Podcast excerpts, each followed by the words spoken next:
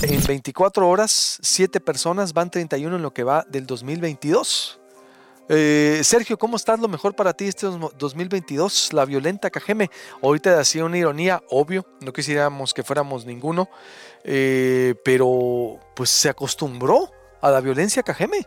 Sergio. Buenos días, Luis Alberto. Primero que nada, también un abrazo para ti y para todos los buenteros, que son muchos, no solo en Hermosillo, también aquí en Cajeme. Pues bien, eh, Luis Alberto, mira, el martes se registraron ocho homicidios dolosos aquí en Cajeme, en un solo día. Al día siguiente, eh, como tú estabas mencionando hace un momento, la secretaria de Seguridad Pública del Estado, María Dolores del Río, anunció que la próxima semana estará en Cajeme para pues, anunciar una nueva etapa, nuevas estrategias en contra de, la delincuencia organizada. Pero también eh, los cajemenses, algo que yo he repetido aquí, eh, pues ya hemos escuchado de todo tipo de promesas, hemos visto todo tipo de, procedimientos, eh, ya nos mandan pues construyen un cuartel de la Policía Estatal, mandan a la Guardia Nacional también para que tengas asiento aquí en Cajeme y desde aquí operen todo el sur de Sonora. Nos anuncian el envío de, un batallón del ejército con 300 elementos. En fin, hemos escuchado de todo, en promesas, en planes, en eh, las famosas mesas de seguridad que al parecer pues nomás sirven para, para un espectáculo mediático y eh, lo que queremos ahorita es resultados ya. No nos importa cómo, lo que queremos es eso, que, que empiece realmente a bajar la violencia, porque no puede ser que en apenas eh, 12 días de este mes de enero tengamos ya 31, 31 personas asesinadas. Y esta mañana creo ya me están reportando que al parecer amaneció otra persona eh, sin vida también, eh, víctima pues de, un ataque. Eso es la cotidianidad que vive una parte de Cajeme porque también hay que decirlo y no olvidarlo, Luis Alberto, que seguimos siendo el resto o la mayor parte de la sociedad una sociedad tranquila, eh, la gente se dedica a sus actividades cotidianas, productivas en la escuela, etcétera, etcétera, pero paralelamente a esta vida que conservamos la mayor parte de los cajemenses por fortuna, sigue esta, este, e, esta expresión de alta violencia que no solo eh, no disminuye, sino que sigue creciendo y frente a ella vemos anuncios, escuchamos eh, promesas de que se va a combatir, etcétera, y no ocurre nada, por el contrario, parece que le echan un poquito más de, gasolina al fuego, ¿no? Porque en la medida en que se toma una decisión o que nos anuncian una reunión de la mesa de seguridad, la respuesta inmediata es más asesinatos. ¿Qué, es lo que estamos viendo los cajemenses?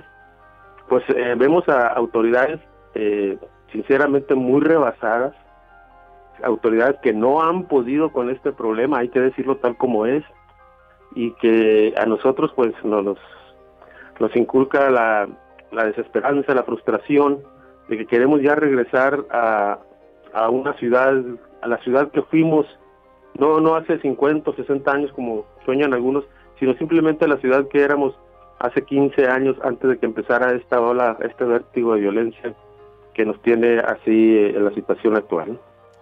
Oye, eh, ¿me estás hablando de las actuales eh, autoridades? Pareciera que el discurso eh, sería de las anteriores, pero no, de las actuales. ¿Ese es el sentimiento también que están rebasadas? ¿Así se ve allá en Cajeme? Es lo mismo, sí, es lo, mismo, sí, sí, sí. Para empezar, bueno, la Fiscalía sigue que ha hecho muy buen papel. Por un lado, la fiscal Claudindira Contreras tiene más de tres años, se le reconocen muchos logros, pero en este nuevo gobierno no ha cambiado un ápice la situación, al menos aquí en Cajeme podrán decir, como hemos escuchado, que en otras partes de Sonora sí se ha contenido, se ha reducido, etcétera, pero en Cajeme eh, no solo no se ha reducido, sino, insisto, sigue creciendo. Eso es muy grave porque eh, un momento dado se puede romper la línea que nos separa a este Cajeme que yo te, que te decía, de, la gente tranquila que somos la gran mayoría, que nos dedicamos a nuestras actividades cotidianas sin ningún problema. Eh, tú puedes ir a la taquería en la noche muy a gusto, no te pasa nada, etcétera, ¿no? en la ciudad puedes caminar, en fin, todas las actividades ordinarias.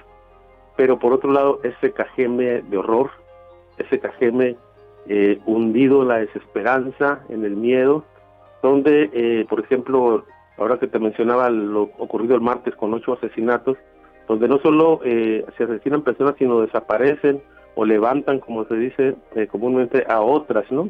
El martes fueron ocho muertes, pero también hubo tres personas levantadas que seguramente, eh, ojalá no sea así, pero pudieran estar ya también sin vida, ¿no? Entonces, eh, y esto se mantiene con las nuevas autoridades, pues ya yo creo que el problema para el gobernador Alfonso Durazo es que ya se le acabó también el tiempo de decir que todo esto fue lo que heredamos, esto, esto eh, viene del gobierno anterior, etcétera. Llega un momento en que los, los nuevos gobiernos ya no pueden atribuirle los problemas a la, a la administración anterior, ¿no? Y es lo que está pasando ahorita, ya eh, la crítica va sobre el gobierno actual, que tiene que dar resultados, tiene confianza de la población en otros términos, en otros aspectos, exacto sería que dieran resultados, pero sí tiene razón el gobernador que si fuera dado. Sergio, ahí sí difiero. Digo, el, régimen de descomposición, la, la, la, desconfiguración social, todo lo que vimos, digo, esto es una herencia. Todo lo que estamos viendo, digo, son cuatro meses, no podemos, en cuatro o cinco meses no puede llegar Alfonso Urazo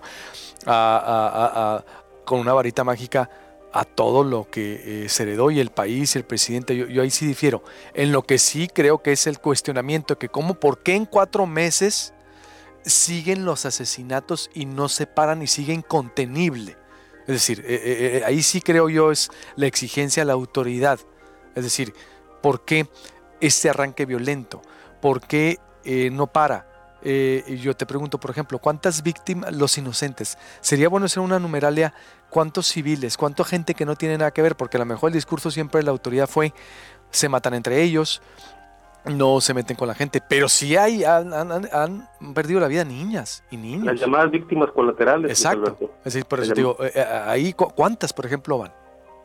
Sí, este, las llamadas víctimas colaterales, el año pasado fueron varias, no te pudiera dar ahorita el número preciso porque no tengo el dato a la mano, pero sí fueron algunas y que conmocionan mucho a la población por precisamente por eso, por ser personas inocentes que no participan de esta guerra, de esta disputa de intereses entre entre eh, bandas de, del crimen organizado. Pero ahora, pero volviendo a lo que dices, sí, sí, es, es, obvio que la situación se da de varios años, pero a lo que yo te decía, Luis Alberto, es que se va agotando el tiempo en el cual eh, un gobierno eh, va, a estar diciendo, no, todo lo heredé, todo lo heredé, etcétera. Sabemos que no es una situación que se va a resolver en cuatro meses, tal vez ni siquiera en un año totalmente, pero debe verse el reflejo de que algo se está haciendo y no que sigue creciendo esta, esta situación criminal. Entonces, ahí es donde, donde tiene este, una tarea muy fuerte el, el actual gobierno, porque el, su discurso tal vez lo, podamos racionalizar como tú dices, no es no es nuevo, no se puede eh, todo acabar con por varita mágica, sería este, una utopía hacer eso, que en cuatro meses se acabe todo esto, pero sí se le agota el tiempo y las críticas, la población en general ya no piensa que, que todo esto creció de manera desmesurada como de hecho fue con el gobierno de Claudio Palovich, sino que ahora está un nuevo gobernador al que por el cual se votó, electo democráticamente, nuevas autoridades que tienen la confianza de la gente. Ahorita tienen el voto de confianza, pero queremos resultados. Sí, sin duda, por eso. El, cuestionamiento es muy válido y hay que no dejarlo hacer. Es ¿por qué continúa el, espectáculo de sangre en Cajeme? ¿Por qué no se detiene? Es decir, frente a qué estamos. ¿Y el alcalde qué dice? ¿Qué dice Javier Lamarque? Que lo veo que mm, ni fu ni fa. Digo, yo no he visto nada espectacular, no se ve, no se siente, no veo hoy un gobierno diferente el de Cajeme, o a lo mejor yo tengo, estoy equivocado. Esa es la misma tónica de gobiernos anteriores, pues que este problema es básicamente un, problema de, niveles de gobierno federales y estatal, ¿sí? Y el municipio pues le toca por ley la parte de la policía preventiva, la seguridad preventiva, pero pues incluso aquí está, hay algunos problemas que también no, pueden pasarse por alto, ¿no? Eh, por eso, pero se ve en cuatro meses, se ve algo claro en Cajeme, yo, yo no veo la verdad nada, no se, no, se trasciende nada de Javier Lamarque, no, no, lo veo que está administrando como que todavía se la cree que 20 años después, 23 años después regresó, ¿ves algo diferente? Digo, no peor como el que se fue, único, eh, es decir, eh, pero en la actual.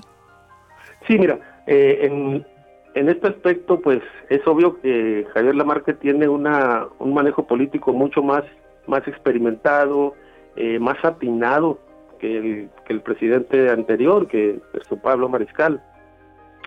Eh, en esto sí es mucho más hábil, tiene presencia eh, la marca entre los grupos populares de población, pero también hay resquebrajamientos al interior, eh, más no solo del, gobierno sino de Morena, que es el partido gobernante, por decisiones, eh, como ahora se ha criticado mucho aquí en, nuestra ciudad, de otorgar puestos a, personas que ni siquiera son de Morena. Ahí hay una crisis política que se le está haciendo al, al alcalde, ¿sí?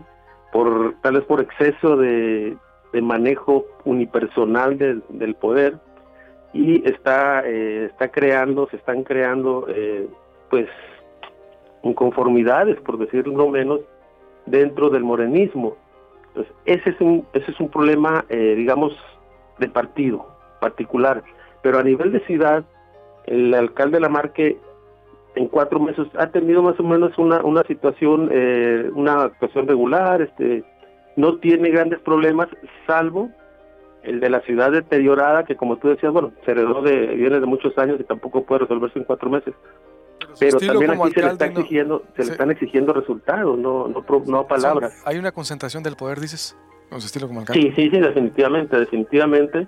Una concentración unipersonal que que te digo, hace, hace crisis dentro del mismo eh, partido gobernante, Morena pues, y la inconformidad de muchos militantes que participaron en campaña y que ven cómo no les tocó a ellos, eh, no se les dio ninguna responsabilidad, ningún empleo, que tú sabes, muchos participan en las campañas con ese fin, y sin embargo se siguen dando puestos para personas eh, totalmente identificadas con otros partidos como el PRI o el PAN, y eso, y eso provoca eh, que los ánimos se vuelvan un tanto este, irascibles, ¿no?